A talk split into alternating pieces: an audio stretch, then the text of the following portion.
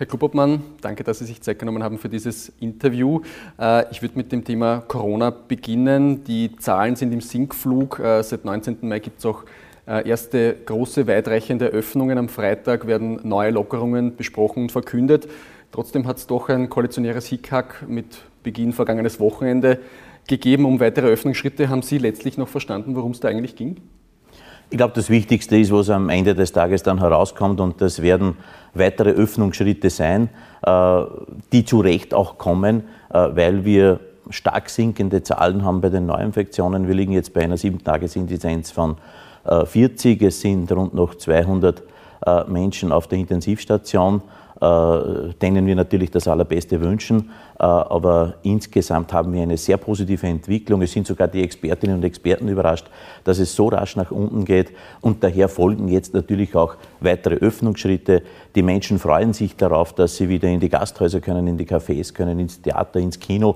Und wir werden jetzt sozusagen weitere Beschränkungen hier aufheben, damit wir wieder zur Normalität zurückkehren können. Jetzt gab es offenbar einen, äh, einen, kleinen Wettbewerb zwischen Kanzler und Gesundheitsminister um äh, ja, die guten Nachrichten, die da verkündet werden. War es da nicht ein bisschen kontraproduktiv? Hat das äh, vielleicht ein bisschen das überschattet, dass man eigentlich positive Nachrichten verkünden konnte? Jeder, der in einer Partnerschaft lebt, äh, weiß, dass es da mal zu Meinungsverschiedenheiten kommen kann oder dass man unterschiedlicher Ansicht ist. Aber der Minister Mückstein hat ja dann am Montagabend in der ZIP 2 klargestellt, dass er sogar dafür ist, dass das noch äh, schneller geöffnet werden kann, weil es eben die Zahlen auch hergeben. Äh, und das eint uns in dieser Koalition. Wir haben immer gesagt, so viel Einschränkung wie notwendig, aber so viel Freiheit wie möglich wollen wir den Menschen zurückgeben und das so bald wie möglich. Und das wird äh, jetzt auch äh, verhandelt und wird dann eben auch der Öffentlichkeit mitgeteilt. Vom ehemaligen Wiener Bürgermeister Michael Häupl gibt es das Zitat, äh, gestritten wird im Wohnzimmer, nicht auf dem Balkon. Äh, was äh, gibt das für ein Bild äh, über die Stimmung in der Koalition wieder, wenn es da am Balkon gekracht hat? Also wie gesagt, in einer Partnerschaft kann das auch einmal vorkommen, aber zählen tut das, was am Ende herauskommt. Und der Bundeskanzler hat immer gesagt, äh, wir werden Mitte Mai öffnen und wenn es möglich ist, werden weitere Öffnungsschritte rasch folgen. Das heißt, alles, was Bundeskanzler Kurz auch gesagt hat, tritt jetzt ein und zwar schneller als es die Expertinnen und Experten selber erwartet haben. Äh, wir geben den Menschen die Freiheit zurück. Wir werden es schaffen, dass bis Anfang Juli alle Menschen, die sich impfen lassen wollen von der impfbaren Bevölkerung, dass die auch äh, geimpft werden. Das ist auch eine Ankündigung, die gehalten hat. Das heißt, was versprochen wurde, wird jetzt gehalten und umgesetzt. Das ist das, auf was sich die Menschen verlassen können. Und das ist das Wichtigste, weil was wollen die Österreicherinnen und Österreicher? Sie wollen ohne größere Sorgen in den Urlaub fahren können. Äh, es wird der grüne Pass, den wir äh, verabschiedet haben, jetzt auch im Parlament, der wird EU-weit kommen sozusagen. Äh, wir haben keine Reisebeschränkungen mehr und die Menschen wollen einfach ihren Urlaub genießen können und das zu Recht. Und ich bin froh, dass es die Gesamtsituation auch ermöglicht, dass wir hier weitere Öffnungsschritte setzen können. Die Person äh, Wolfgang Mückstein, hat die vielleicht einen anderen Stil als äh, Rudi Anschober, dass das äh, ein bisschen gekracht hat?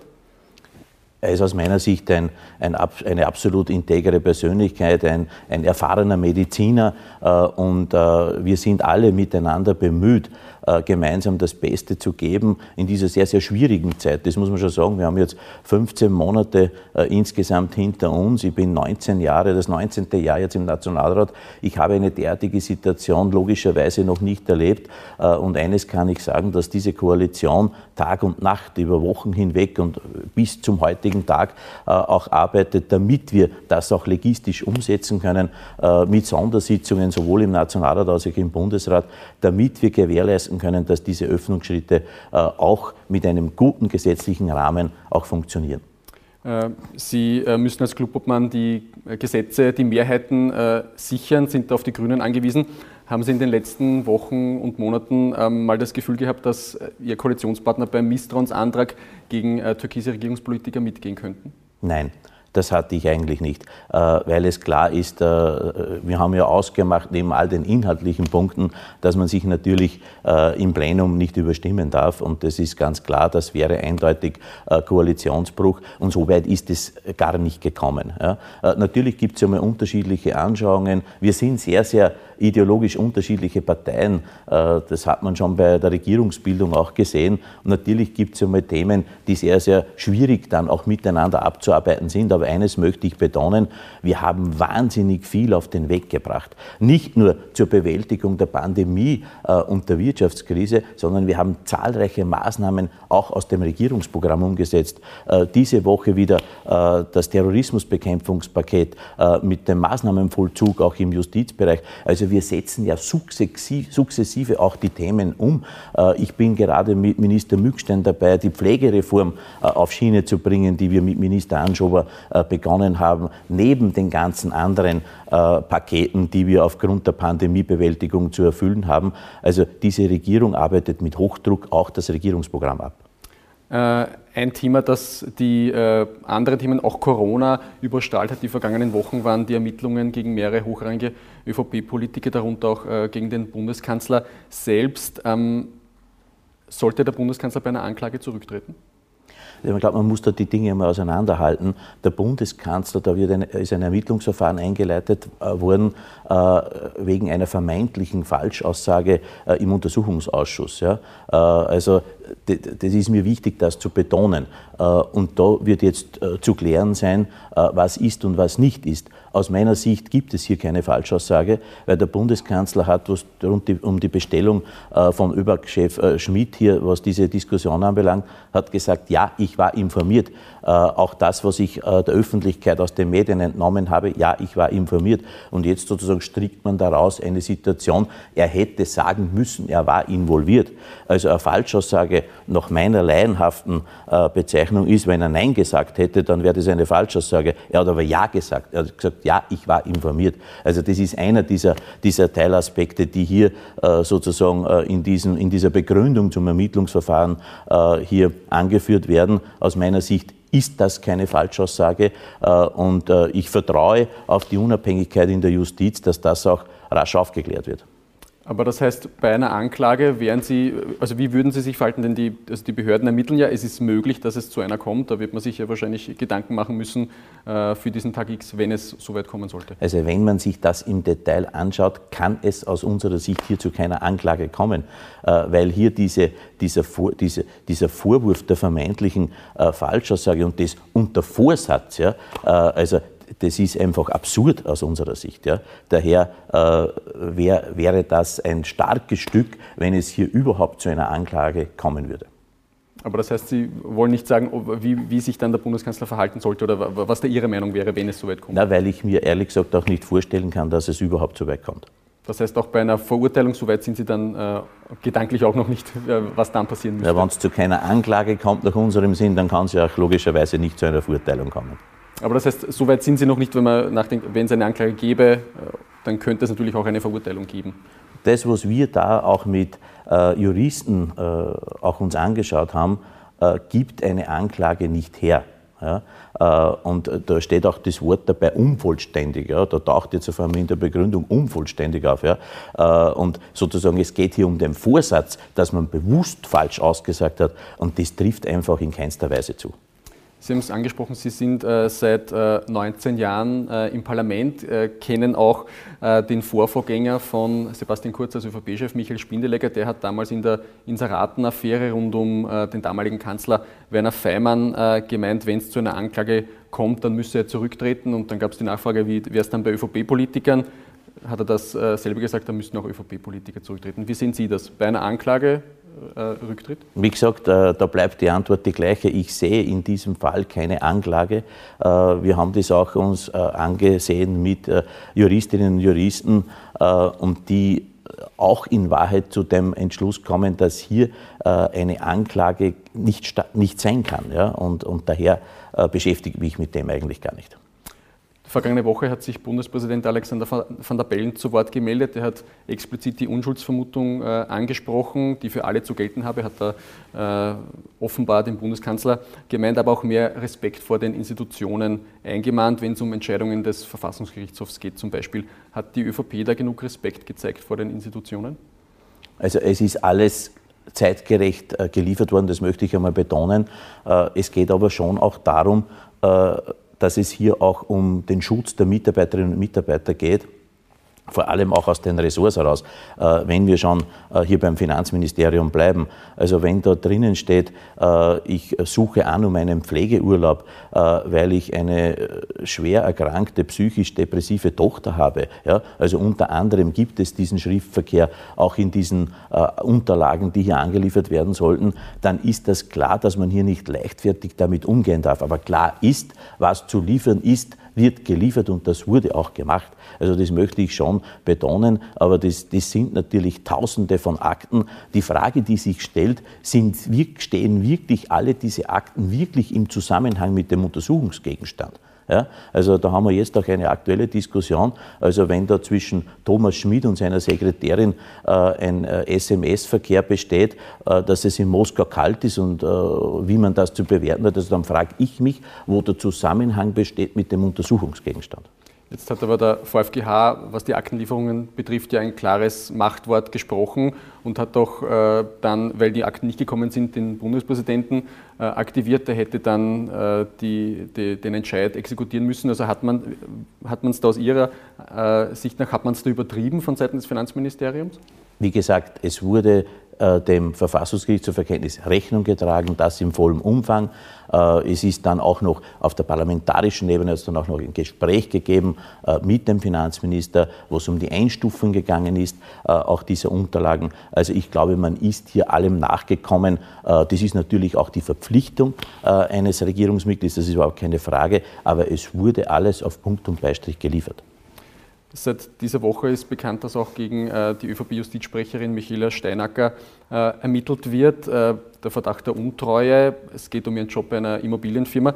Ähm, können Sie ausschließen, dass es eine Parteienspende an die ÖVP gegeben hat in diesem Zusammenhang? Die, dieser Fall ist genauso eigenartig und merkwürdig. Äh, warum? Weil es eine Vielzahl an Mandataren gibt, die Nebenbeschäftigungen haben und Nebentätigkeiten haben. Äh, und das wollen wir auch. Äh, das österreichische Parlament bekennt sich dazu, dass ein Abgeordneter auch einen Beruf ausüben darf. Wir sind keine Berufspolitiker. Wir als Klubobleute oder die, der erste Nationalratspräsident, die haben ein Berufsverbot, genauso wie Regierungsmitglieder. Das ist völlig okay. Aber der Rest aller Mandataren haben kein Berufsverbot und daher ist es, ist es völlig hinterfragenswürdig, warum hier eine Abgeordnete sozusagen herausgepickt wird, äh, die also bei einer Raiffeisen-Tochtergesellschaft als Aufsichtsrätin tätig war. Äh, es gibt eine Vielzahl anderer Mandatare, die als Berater äh, für Firmen tätig sind, die leitende Sekretärsfunktionen zum Beispiel im Gewerkschaftsbund haben. Also das wäre ja dann vergleichbar damit und daher ist es für uns auch völlig unverständlich. Aber das heißt, die, diese Parteispenden hat es nicht gegeben. Die Arbeit, die sie dort äh, gemacht hat, war nicht für die Partei, sondern war für äh, diese Firma. Natürlich nicht. Äh, es war ausschließlich für diese Raiffeisentochter. Äh, da hat es klare Aufträge und Ziele gegeben. Diese Raiffeisentochter wurde dann ja auch nach drei Jahren an die Strabag verkauft. Und das war der Auftrag, dass die Kollegin Steinacker das letzten Endes auch vorbereiten soll. Das hat sie auf Punkt und Beistrich erfüllt. Äh, und wie gesagt, noch einmal, das ist mir das Wichtigste diesem Zusammenhang. Wir haben für Abgeordnete kein Berufsverbot. Ja? Äh, und daher, und das wollen wir auch nicht, weil es muss möglich sein, dass man neben der Tätigkeit als frei gewählter Mandatar auch ein berufliches Standbein haben kann. Ich war selber jahrelang Betriebsratsobmann beim Roten Kreuz Oberösterreich. Während meiner beruflichen Tätigkeit eine Vielzahl an SPÖ-Abgeordneten, der Kollege Stöger äh, ist der leitende äh, Sekretär in der, äh, in der Metallergewerkschaft. Ja. Wir haben etliche andere Mandatare in der SPÖ. Der Kollege Brandstätter von den NEOS ist Berater bei einer Think Tank-Firma. Also wenn wir, wo, wo, wo hört das dann auf? Wir wollen nicht haben, dass alle Abgeordnete Berufspolitiker sind. Ja? Und daher muss es möglich sein, eine Tätigkeit neben der, äh, dem politischen Mandat auch ausüben zu können. Wird die ÖVP da äh, einer Aufhebung der Immunität zustimmen, wenn es äh, in diesem, also der Immunitätsausschuss beschäftigt sich ja mit dem, äh, wird die ÖVP einem Ansuchen zustimmen? Wir lassen das gerade jetzt rechtlich aufarbeiten und natürlich auch prüfen von Expertinnen und Experten und entschieden wird das dann im Immunitätsausschuss. Aber noch kein definitives Ja oder Nein? Nein, wie gesagt, wir sind hier gerade auch in der, in der rechtlichen Aufarbeitung. Wie erklären Sie sich denn die gehäuften Ermittlungen gegen die ÖVP derzeit? Das ist eine gute Frage. Äh, aber gerade das auch bei der Kollegin Steinacker, äh, das, das ist schon sehr, sehr, sehr verwunderlich, äh, wie hier sozusagen auch vorgegangen wird. Wir sehen das auch als politisch motiviert an, weil wie gesagt, es gibt viele derartige Vergleiche auch bei Abgeordneten in anderen Fraktionen und eigentlich können wir hier diesen, diese, diese Beschuldigungen ja, oder dieses Ermittlungsverfahren, dieses Auslieferungsverfahren, was hier angestrebt wird, nicht nachvollziehen. Die, äh, Ihr Koalitionspartner sagt, äh, wenn die ÖVP die Justiz angreift, äh, dann ähm, sei das unangebracht und vor allem von Politikern sei sowas zu unterlassen. Wie schwierig ist da der, der Grad, den man mit Justizkritik äh, da hat? Also wir haben insgesamt großes Vertrauen in die unabhängige Justiz. Das möchte ich betonen. Wir haben 2700 Richterinnen und Richter. Und auch was die WKSDA anbelangt, gibt es hier ein großes Vertrauen. Aber dort gibt es schon einige wenige, äh, wo wir der Meinung sind, dass hier äh, schon Aktionen gesetzt werden, die wir so einfach auch nicht hinnehmen können. Ja? Und wir werden uns das von einigen wenigen auch nicht gefallen lassen. Wie gesagt, insgesamt haben wir ein großes Vertrauen in die unabhängige Justiz. Wir greifen da auch nicht äh, die gesamte Justiz an, wenn wir hier, wenn uns hier öffentlich äußern. Aber eines ist klar, äh, es kann nicht sein, dass hier einfach Abgeordnete oder Regierungsmitglieder herausgepickt werden, obwohl es eine Vielzahl an vergleichbaren Fällen auch bei anderen Fraktionen gibt. Aber anscheinend nur weil es ÖVP-Abgeordnete ist, äh, wird hier ein Auslieferungsverfahren eingeleitet. Also das verstehen wir nicht. Würde ich noch kurz zum äh, Ibiza-Untersuchungsausschuss kommen. Der wird äh, nicht verlängert. Die ÖVP und die Grünen haben diesem, diesem Ansuchen nicht zugestimmt. Ministerin Köstinger nennt den Urschuss eine Löwinger Bühne, Ihr Fraktionsvorsitzender äh, nennt ihn einen Unterstellungsausschuss. Warum wird denn dieses Kontrollinstrument von der ÖVP so heftig angegriffen? Also wir als Volkspartei bekennen uns natürlich zum, zu den Kontrollinstrumenten des Parlaments und der Untersuchungsausschuss ist natürlich eines der wichtigsten Instrumente, äh, das das Parlament hat, äh, in dem Fall der Nationalrat. Und dazu bekennen wir uns auch. Wir haben ja selber das Minderheitsrecht mitverhandelt und auch mitbeschlossen. Also das ist das Erste. Das Zweite, was wir aber feststellen, ist, dieser, der Umgangston, die Untergriffigkeiten, die Unterstellungen, Schreiduelle, die minutenlange dauern zu Geschäftsordnungsdebatten, wie also das Verhalten einiger Mandatare in diesem Ausschuss sich zuspielt und sich, äh, sich zuträgt, das ist inakzeptabel. Und das lehnt auch die Bevölkerung in einem weiten Ausmaß ab. Was wir einfordern, ist Sachlichkeit, ist, dass keine untergriffigen Suggestivfragen gestellt wird, wo einem schon das Wort im Munde umgedreht wird und dass es dort eine derart aufgeheizte Stimmung gibt, äh, was ja für die Auskunftspersonen, die ja unter Wahrheitspflicht stehen, wahrlich eine Zumutung ist. Ja? Und es war ja auch kein Wunder, dass eine Verfahrensrichterin auch das Handtuch geschmissen hat, äh, durch äh, Anschüttungen auch von der Abgeordneten Grisper, äh, die gesagt hat, das mache ich nicht mehr mit, äh, ich äh, will da nicht mehr. Also das sind doch Zeichen und Synonyme dafür, dass es hier rasch zu einer anderen Haltung auch mancher Abgeordneten kommen muss, dass einfach auch dieser Untersuchungsausschuss wirklich das tut, wozu er da ist, nämlich die politische Verantwortung zu klären, und zwar für jenen Bereich, für den man ihn auch eingesetzt hat. Eingesetzt hat man wegen der Vorfälle auf dieser Luxusvilla in Ibiza vom Strache und vom Gudenus mit der vermeintlichen Oligarchin. Äh, das war der Grund, dass es diesen Ibiza-Untersuchungsausschuss gegeben hat. Äh, und, wo, und jetzt reden wir über die Temperaturen in Moskau. Äh, und das sind Jets, die sozusagen dann auch noch zugelassen werden, wo man sagt, ja, das gehört zum Untersuchungsgegenstand. Also das kann es nicht sein. Wo, wo, sich dieser Ausschuss hinentwickelt hat, ist einfach nicht nachvollziehbar. Aber vor allem geht es um den Umgangston, um diese Schreiduelle, um diese aufgeheizte Stimmung. Das muss sich ändern. Hat der Bundespräsident auch gesagt, äh, einerseits eingefordert, äh, dass man sich da mit Respekt gegenüber, also mit Respekt verhalten soll, aber auch äh, die Auskunftspersonen eingemahnt, dass die halt auch kooperieren sollen. Da gibt es ja den Vorwurf, dass sehr viele Entschlagungen gegeben hat, dass der Ton auch von den Auskunftspersonen nicht der allerbeste gewesen ist. Also natürlich kommt es immer wieder vor, dass sich, äh, dass Auskunftspersonen auch äh, sich entschuldigen. Äh, ich halte nur fest, also äh, die Regierungsmitglieder, die geladen wurden, sind alle gekommen ja, äh, und haben dort nach äh, bestem Wissen und Gewissen auch ihre Antworten gegeben, im vollen Bewusstsein, auch unter der Wahrheitspflicht. Aber es geht schon darum, wie geht man mit diesen Personen auch um? Äh, und wie lautet die Fragestellung? Wie untergriffig ist bereits schon die Einleitung, bevor man überhaupt auch zur Frage kommt? Ich habe mir das selber mal zwei Stunden angesehen äh, bei einer Befragung. Also um Gottes Himmels Willen, das ist ja, äh, das gleicht ja einer, einer, einem Gottesdienst, wenn wir hier im Nationalrat debattieren, wie es dort zugeht. Äh, und das kann es einfach nicht sein. Es gibt äh, Reformbestrebungen. Die ÖVP hat ja äh, selbst äh, das, das, begonnen, also gestartet. Ähm, da gibt es zahlreiche Vorschläge auch vom Nationalpräsidenten Sobotka, die Wahrheitspflicht etwa abzuschaffen. Ist sowas am, am Tapet für die ÖVP?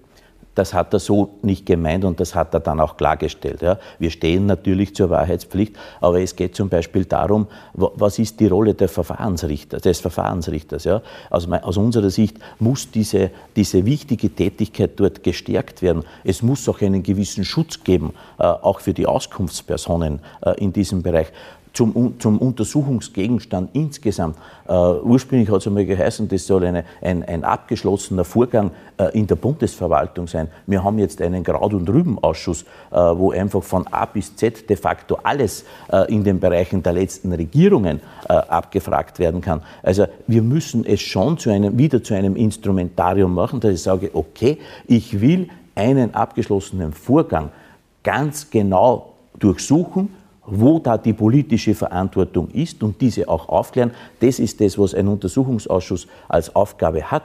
Diese Tribunalsituation, die hier äh, an den Tag gelegt wird bei diesen Sitzungen, das ist nicht mehr die Aufgabe eines Untersuchungsausschusses. Und wir wollen das wieder zu dem Instrumentarium zurückführen, wo es jahrzehntelang auch gut funktioniert hat, nämlich die politische Verantwortung für einen abgeschlossenen Vorgang aufzuklären. Das ist die Aufgabe, die die Abgeordneten des Parlaments haben zum Beispiel mit einer Live-Übertragung, wie es zum Beispiel die äh, Opposition fordert?